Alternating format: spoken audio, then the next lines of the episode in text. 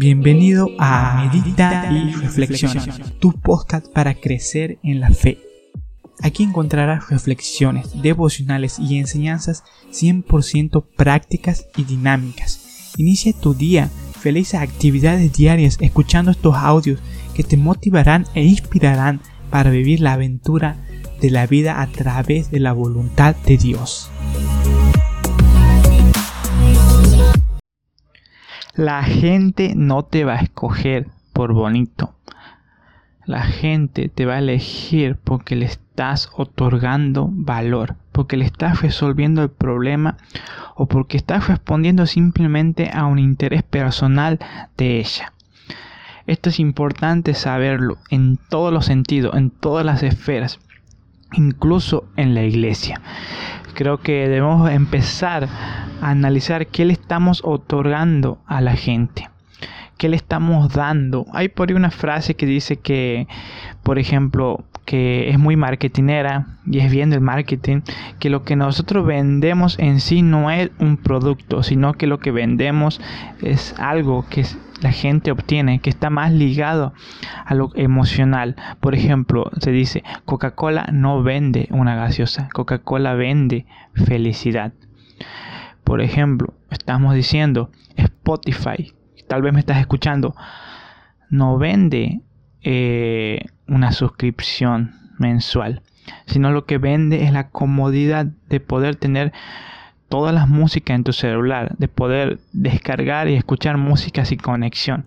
Dicho de paso, yo le agarré la, le tomé la mano y ahora lo uso muchísimo. En un principio no me gustaba, pero me di cuenta cuál es la utilidad y es mucho mejor que tener una lista como antes con música descargadas y así.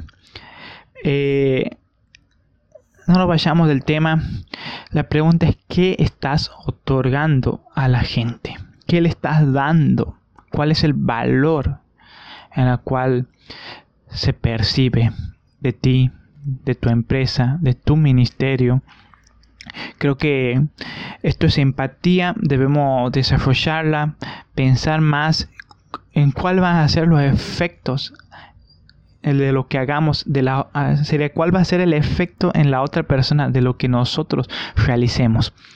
Mis queridos, cuando entendamos esto y no pensemos de la forma, yo soy X persona y me merezco el éxito, y tal vez no está de todo, todo del todo mal pensar así, pensar que te mereces el éxito, pensar que te merece que te compren, pensar que te merecen que te escuchen, pero nadie te va a elogiar o nadie te va a comprar o nadie te va a prestar atención porque simplemente seas vos, salvo que por ahí tengas una cara bonita, pero tienes que otorgar algo, tiene que haber un mensaje tiene que haber un producto, un servicio que realmente responda a, las necesidades de las personas.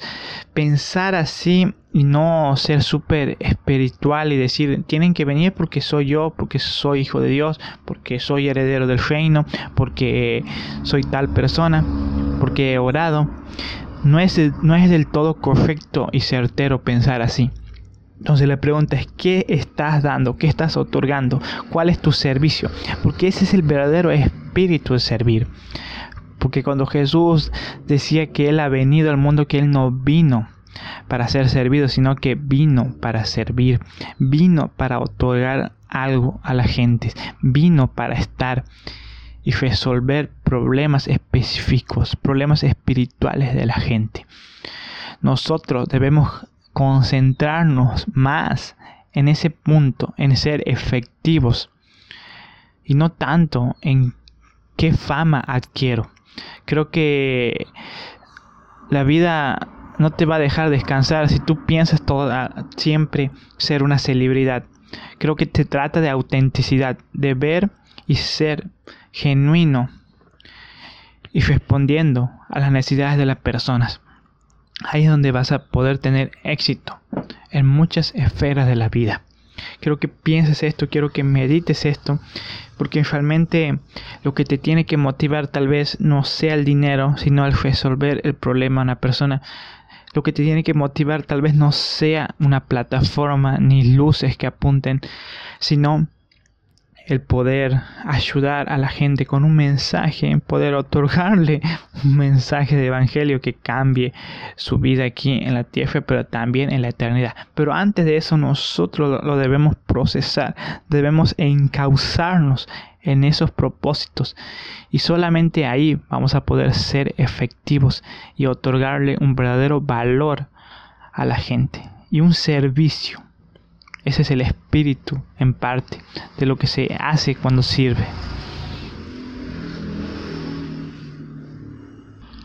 Y digo todo esto porque muchas veces nos frustramos al hacer ministerio, al hacer empresa,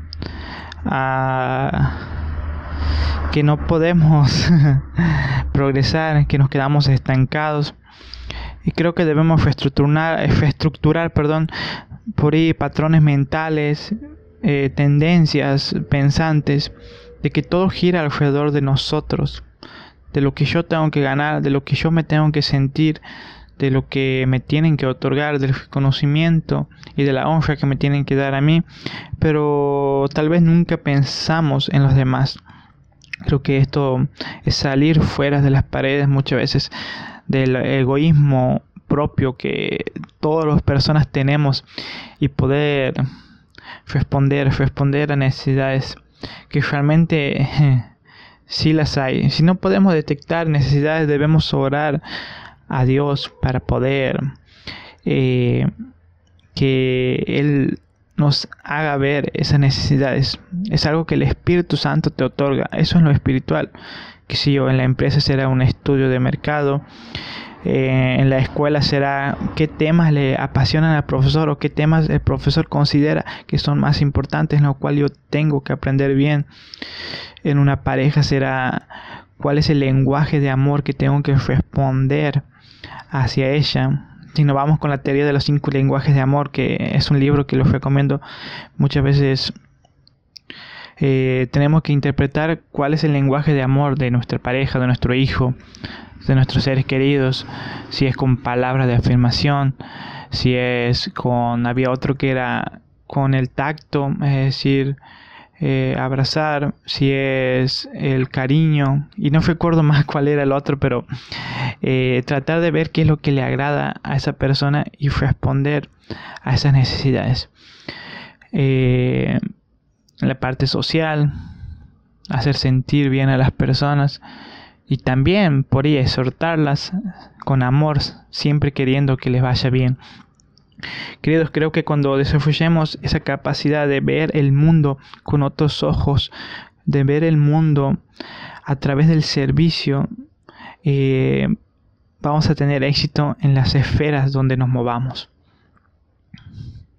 Simplemente quería decirte eso.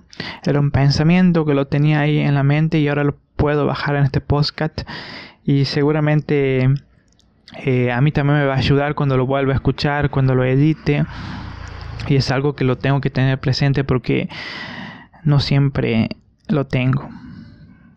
Soy el primero en, en auto ayudarme, en auto predicarme y esto es lo bueno, que cada día tenemos que aprender y, y ver. Y sabes, con la ayuda de Dios todo es más fácil. Poner esos temas en oración decirle al Espíritu Santo que nos transforme en cuál dirección queremos, ya en una dirección que obviamente que sabemos que es orientada, esto nos va a ayudar. Tenemos que aprender a orar por nuestra vida. Tenemos que aprender a orar por decir, Señor, ayúdame a ser más empático, ayúdame a tener, misericordia, ayúdame a ser apasionada por la gente, ayúdame a tener eh, un sentir por las necesidades de las personas. Y esto, todo esto nos va a hacer despertar en nosotros un nuevo interior en el cual eh, vamos a poder ver el mundo a través de un servicio, a través de un espíritu de servicio que se tiene que gestar, creo yo, en los ministerios de la iglesia y en todos lados para poder realmente responder y ser efectivos. Y luego el éxito viene por por un efecto de una causa que hemos desarrollado. Mi nombre es Adrián, yo me despido y recuerda, tu vida no es una casualidad, sino una causalidad.